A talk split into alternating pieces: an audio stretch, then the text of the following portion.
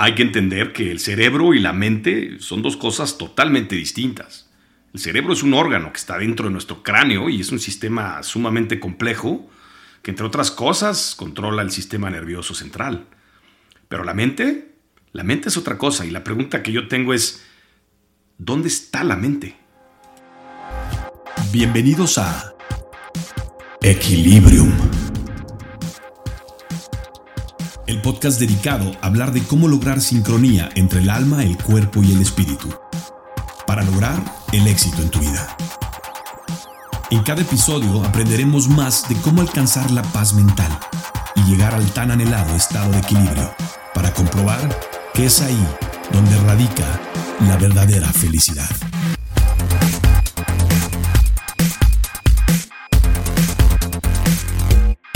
Yo soy Enrico Salvatori, acompáñame.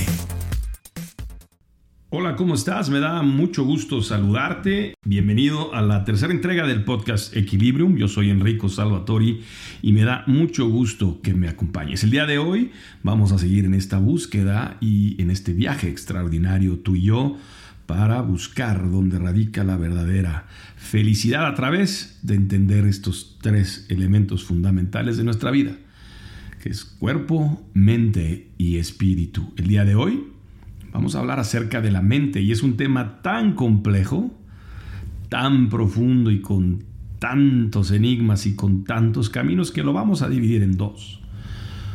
Voy a hablar únicamente de una parte específica que habla de qué es la mente y dónde está ubicada la mente y cuál es su diferencia con el cerebro. Si yo te digo a ti, quiero que te toques la rodilla, que te toques la nariz, que te tapes un ojo, que te agarres una oreja, que te agarres el dedo gordo del pie. Sabes perfectamente dónde están esos componentes de tu cuerpo. Si no lo sabes, es tiempo de ir al neurólogo. Pero si sí lo sabes, te pregunto dónde está la mente. ¿Dónde la tienes? Uno de los misterios más difíciles de descifrar en la vida aún en el año 2023, es precisamente qué es la mente humana y cómo funciona nuestro cerebro. A pesar de que la mente nos acompaña en todas las tareas que realizamos en nuestro día a día, la realidad es que sabemos muy poco o nada de esta parte de nosotros. Es como la parte baja de la espalda, la tenemos pero no la vemos. Es como la nuca. Sabemos que ahí está, pero no la vemos. ¿Qué es la mente? Tanto filósofos como científicos, psicólogos, psiquiatras y especialistas en este campo pues han intentado desvelar qué significa una mente pensante. Aunque en la actualidad existen muchos avances al respecto de esta materia, la realidad es que aún nos queda mucho campo que debemos investigar al respecto y nosotros como poseedores de un cerebro y poseedores de una mente, tenemos el derecho y la obligación de entender cómo funciona y qué es. Y para eso estoy aquí, para que hablemos sobre eso y tratemos de descifrar cómo usar mejor nuestra herramienta.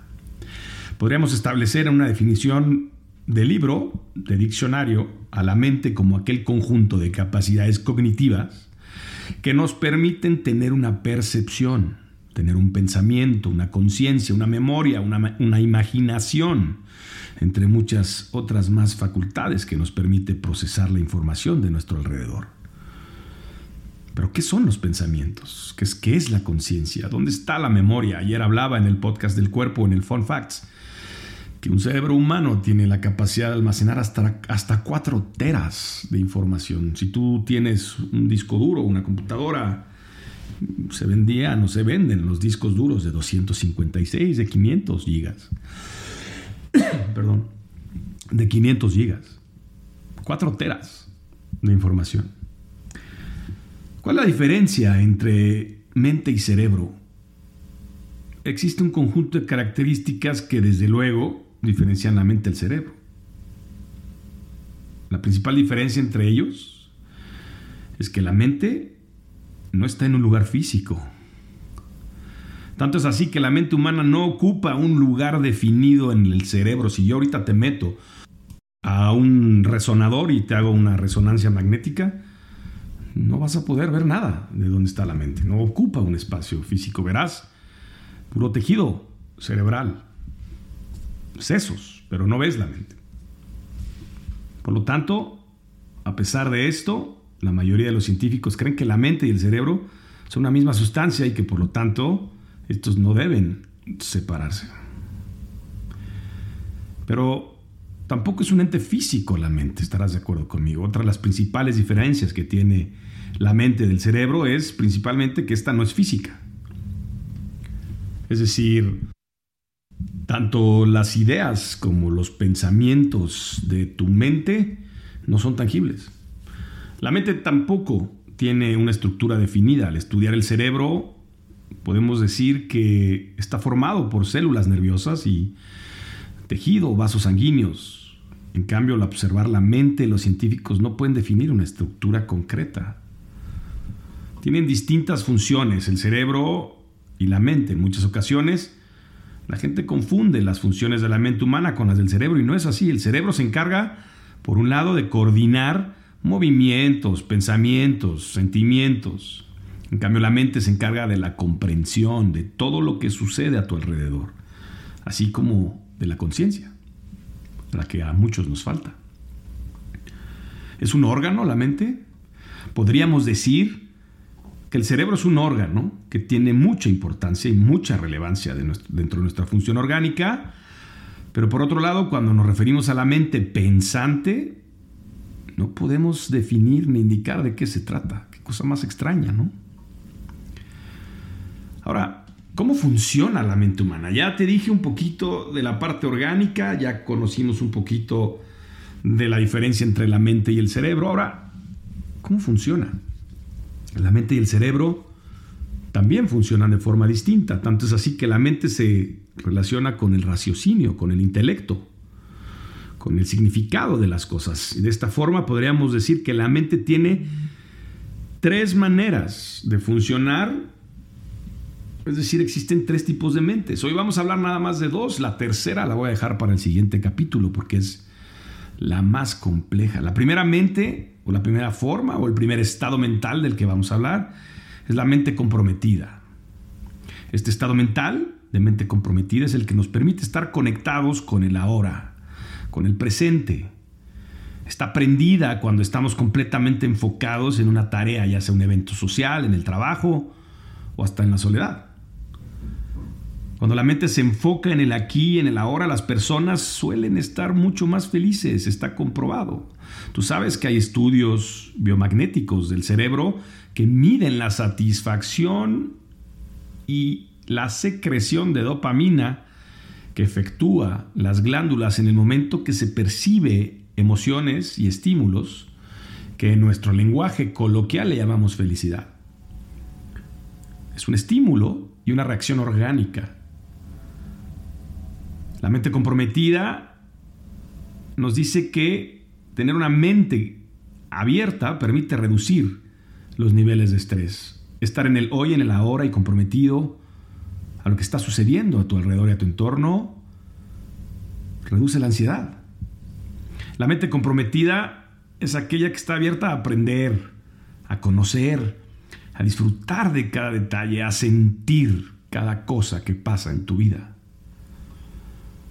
El mejor ejemplo que puedo darte de una mente comprometida, porque definitivamente tú y yo no nos conocemos personalmente, no podría saber si tú la tienes, pero el mejor ejemplo es la mente de un niño.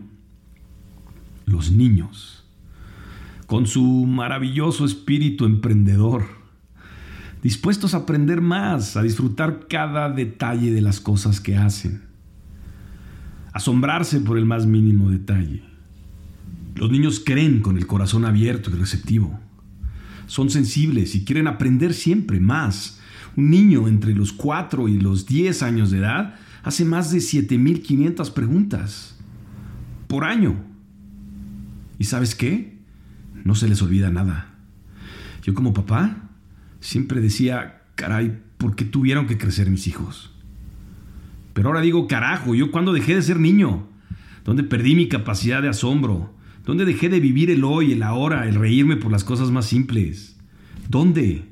¿Y sabes qué es lo peor?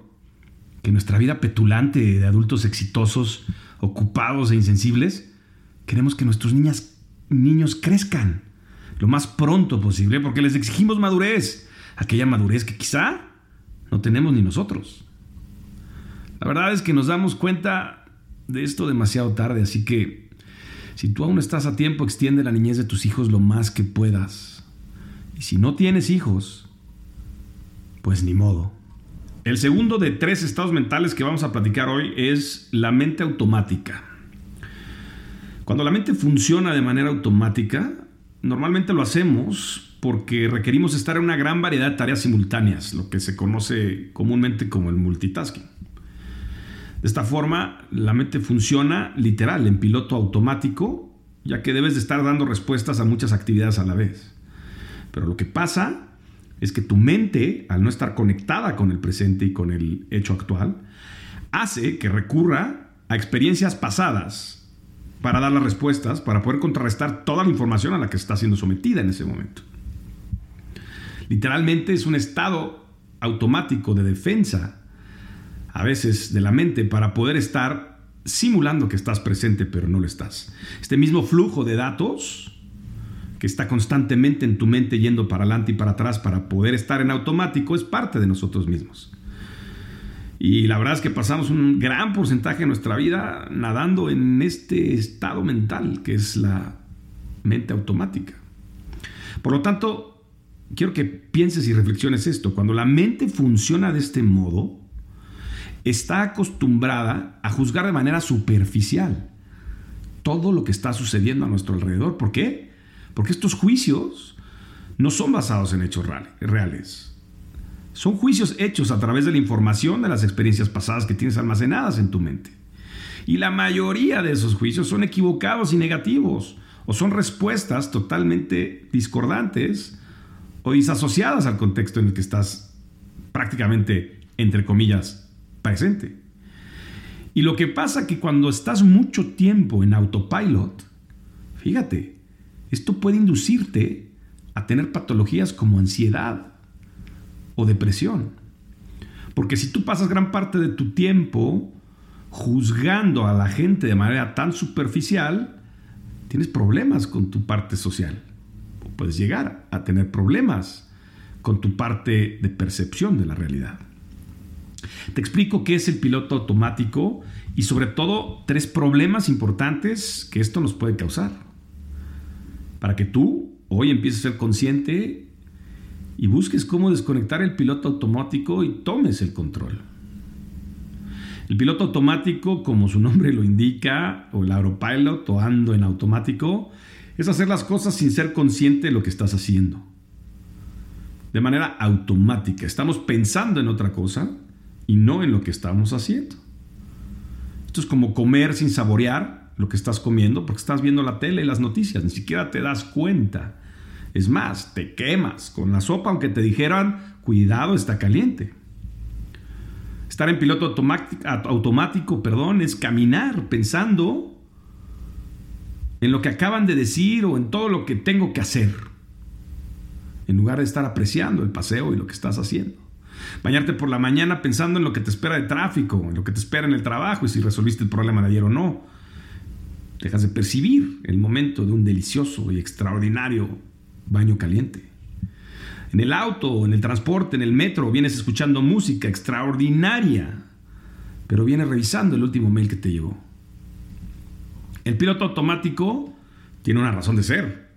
No lo inventaste tú. Es una parte, es una función de tu cerebro y es muy útil para hacer algunas cosas. Por ejemplo, pues conducir un coche manual de cambio de velocidades y hacer los cambios de velocidades mientras sigues mirando el camino. No estás viendo el coche, no estás viendo el acelerador y pierdes la vista, ¿no? Estás haciendo eso y estás multitasqueando y eso tu mente es capaz de hacerlo. El problema surge cuando lo dejamos demasiado en piloto automático y le dejamos el control de nuestra vida y de nuestro día a diario al piloto automático. Acabamos pensando, andando, comiendo, trabajando o platicando sin ser conscientes de lo que hacemos.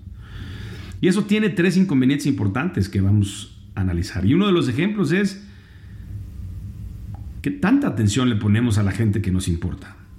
¿Cuánto tiempo le dedicamos al trabajo? Nuestra vida hoy, la forma que estamos y eh, la configuración de nuestros trabajos, trabajamos 24 horas, pero nos siguen pagando por 8 horas a la semana. Perdón, al día, por, 8, por 5 días a la semana. Pero nosotros no dejamos de trabajar. Y estamos literal en piloto automático. Mami, mami, mira, mira mi dibujo. Sí, sí, mijita, ponlo abajo de la mesa y cierra el comedor, por favor. ¿Ah? O mira, ma, el perro, el perro si quiere salir. Por favor, mete la casa y salte del perro. Ya me tienes harto. ¿Eh? Piloto automático. Son los tres problemas o los tres inconvenientes que nos dan el estar en piloto automático. Es el primero es que no estás en el presente. Hay un dicho que dice por ahí que una mente que divaga es una mente infeliz. Así que estar en piloto automático nos separa un poco del hoy y de la hora y claro está, pues de disfrutarlo, ¿no? de olerlo, de gozarlo. Seguro te ha pasado que en algún evento importante, en algún evento del trabajo, de la escuela, o unas vacaciones, vamos a decirlo así, disfrutas más los recuerdos de ese evento que el evento mismo en el que estuviste. ¿Y sabes por qué? porque estás en piloto automático, tu mente está en otro lado, no estás disfrutando lo que está sucediendo. Y por eso, fíjate, te la pasas tomando fotos y videos para verlo y disfrutarlo después, porque tu mente está en automático. ¿Prefieres estar viendo todo lo que está pasando a través de una pantalla de 6 pulgadas? En lugar de perderte el entorno, el olor, el aroma, los llantos, Perderte el llanto de un padre que llora mientras tú estás viendo cómo se encienden las luces de la Torre Eiffel en París.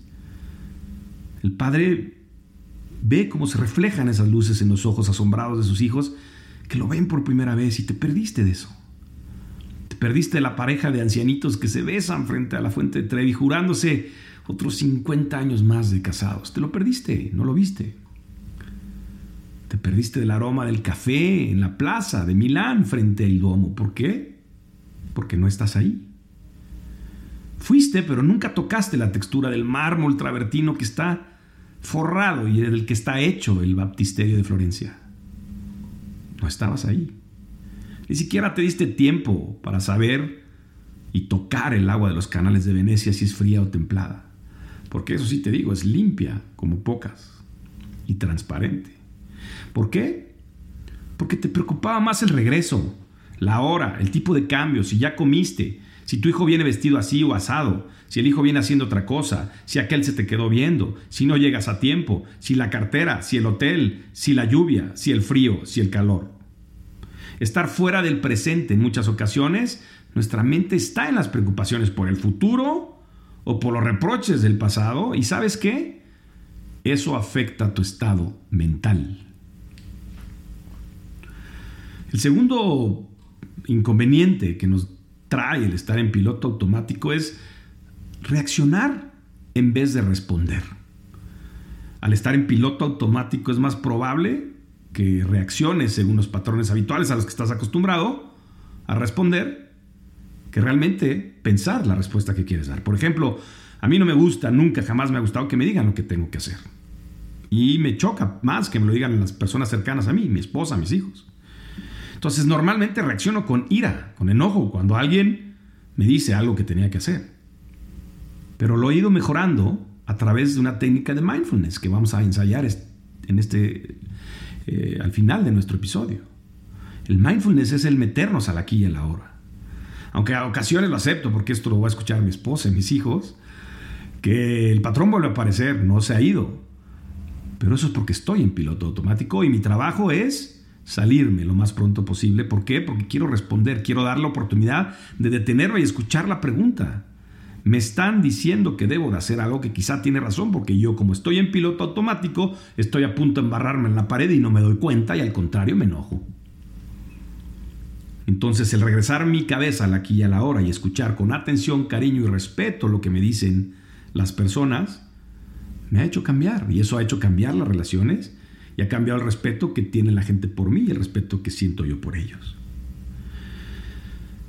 El tercer problema o, complicación que nos trae el estar en automático es nos perdemos de la vida. Parafraseando a John Lennon en su canción, la vida es eso que pasa mientras estamos en piloto automático. ¿Cuál es el momento más importante de mi vida? ¿Cuál? Este, ahora mismo, porque no tengo otro, porque lo estoy viviendo. El pasado ya pasó, el futuro no tengo idea. Hay un dicho muy claro que dice, si agarro con la, mano derecha el pasado y jalo y atiendo el futuro con mi mano izquierda, me estoy perdiendo y no tengo nada con qué agarrar el presente. Nuestra vida solo ocurre aquí y ahora. Hay una gran diferencia entre dar un abrazo con atención, con cariño y con apreciación, que darlo en piloto automático. Los besos franceses de doble cachete son lo más cínico que he visto en mi vida y es la representación más clara del piloto automático. Pueden darse seis besos si quieren, es lo más frío que he visto.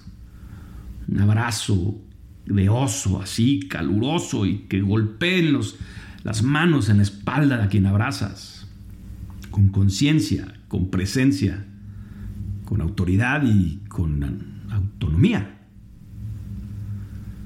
Mirar una bonita puesta del sol con atención, sintiendo la vibración, sintiendo el aire, cómo cambia de dirección el viento cuando el sol se mete cómo inmediatamente cambia inclusive la temperatura y cómo van del lado inverso al que venían las aves. Te aseguro que no te has fijado de eso. ¿Por qué? Porque estás viendo el WhatsApp. O porque le estás filmando a tu amiga el atardecer y se lo quieres mandar y mira, amigui, mira lo que estoy viendo y ya te lo perdiste porque en la respuesta te dijo quién crees que me habló y pirrim pim pim y en tres minutos el sol ya no está. Yo recuerdo una experiencia, precisamente viendo un atardecer en Acapulco. Estaba extraordinariamente el atardecer porque era un día entre verano y primavera, o primavera y verano, una tarde fresca con un sol rojizo y unas nubes extraordinarias con una brisa templada de mar.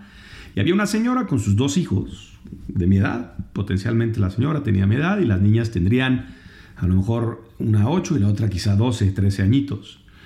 Y estaba la niña gritando, mira, mamá, mira, mira, mira, mira, mira, mira cómo se ve, y mira el color, y mira el sol. Y la señora estaba metida en el teléfono, claramente peleándose con alguien. Y la mamá le dice, así, como si fueran animalitos. y la mamá, es que siempre te pierdes todo, siempre nos traes y nunca ves las cosas con nosotros. ¿Y sabes qué le respondió la señora esta? Pues para eso las traje, para que ustedes lo vean. Yo ya lo he visto mil veces y mañana lo puedo volver a ver. Y se volteó y se fue a seguir escribiendo y hablando con quién sabe quién. ¿Lo vas a volver a ver? ¿Are you sure? Pero imagínate el impacto sobre el niño que quiere compartir contigo algo de su vida y tú no estás ahí. Pero, ¿cómo desconectamos el piloto automático? Esa es la pregunta, siendo más conscientes de lo que estamos haciendo. El primer paso es volver a lo básico. Centrar la atención en una sola cosa a la vez. Por ejemplo, hoy, en la cena, saborea los alimentos. Cómelos despacio. Pregunta de qué están hechos. ¿Quién lo hizo? ¿Qué tiene? ¿Qué le pusiste? No te lo comas nada más porque tienes que irte rápido a la sala a ver la tele. Camina atento de las sensaciones. Camina descalzo. Siente el pasto, siente la tierra. Observa el camino. Siente el viento en la cara. Ponte música y escúchala y coordínala con la belleza de lo que estás viendo al hacer un paseo, quizá por un camino, un bosque. Báñate y siente la ducha. Siente las sensaciones que te da el agua. Conéctate con esos sentidos del tacto recorriendo tu piel en el agua. Presta atención a los diferentes olores de tu shampoo, de tu jabón, la textura de tu espuma. Velo, disfrútalo. Son 4, 7 minutos, 8, 10 que te bañes, no lo sé. No te hablo de un baño de tina con burbujas, hablo de tu baño cotidiano. Escucha música, ponte música, canta, vive el momento.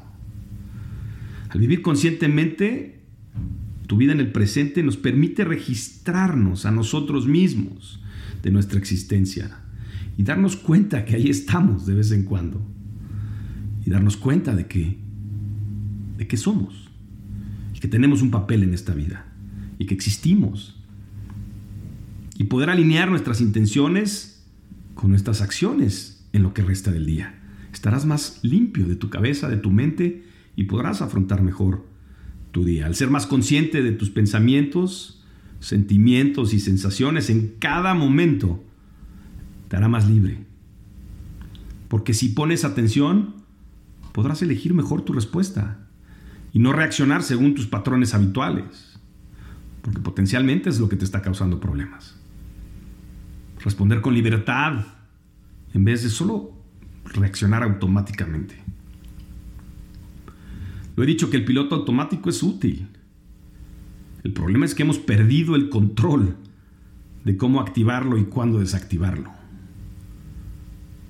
El mindfulness o el estado de mente presente es un ejercicio que vamos a aprender el día de hoy para desconectarnos del autopilot. Hasta aquí llega nuestro capítulo de hoy. Mañana continuaré para darte el tercer estado mental, que es la mente analítica. Pero suficiente por hoy para dejarte la dinámica del día, que es de mindfulness. Mente presente. Así que te voy a pedir que esta semana te vas a concentrar en las cosas que ves, que escuchas e incluso que tocas. Y lo vas a hacer de dos formas simples. Primero, bajo un estado de apreciación absoluta. Y segundo, bajo un estado de gratitud. Para agradecer todo eso que estás viendo, todo eso que estás tocando. La gratitud es una parte vital de nuestro comportamiento y es un valor que debes incluir en tu vida. Gratitud. Para la práctica del mindfulness que te voy a dar en este momento, voy a querer que lo hagas tres veces esta semana. No necesitas ir a un yogi o a un templo budista. Y también quiero que para este ejercicio de mindfulness te olvides esa frase de pon tu mente en blanco. Eso no es posible. Pero ¿sabes qué? Poner tu mente en un punto focal o en un punto de atención es exactamente lo mismo y te apuesto que no lo sabías. Mucha gente no quiere meditar porque cree que meditar es poner su mente en blanco y eso la verdad que es muy difícil y eso a veces le hace no hacer las cosas. Pero mira lo que vamos a hacer.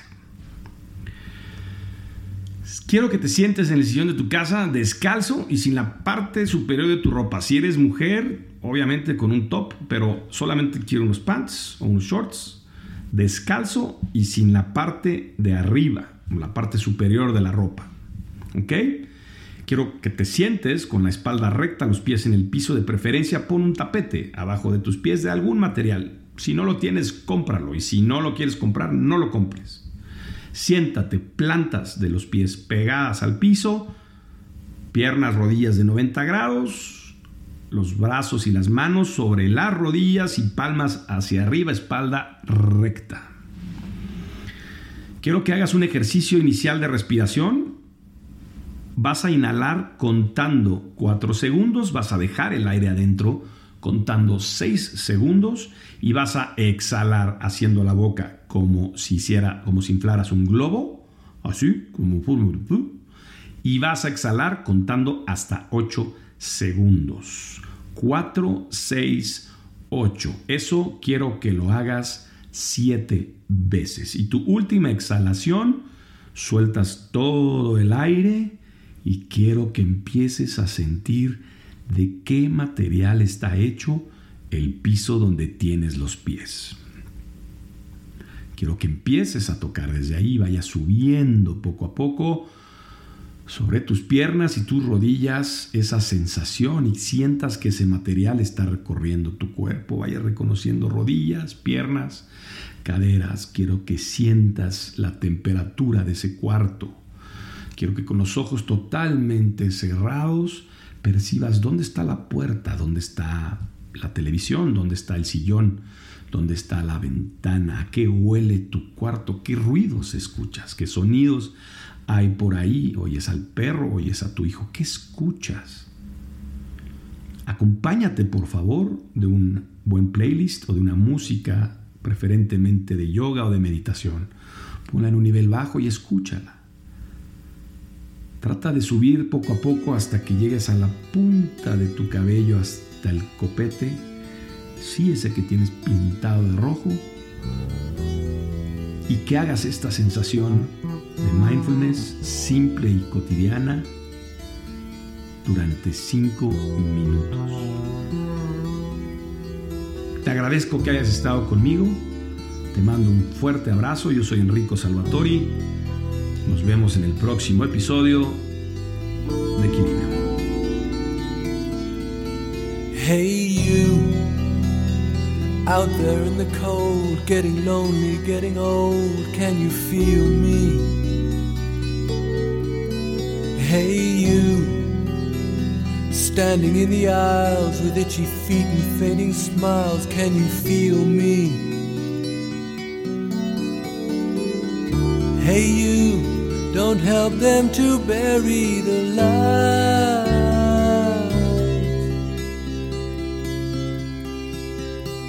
Don't give in without a fight.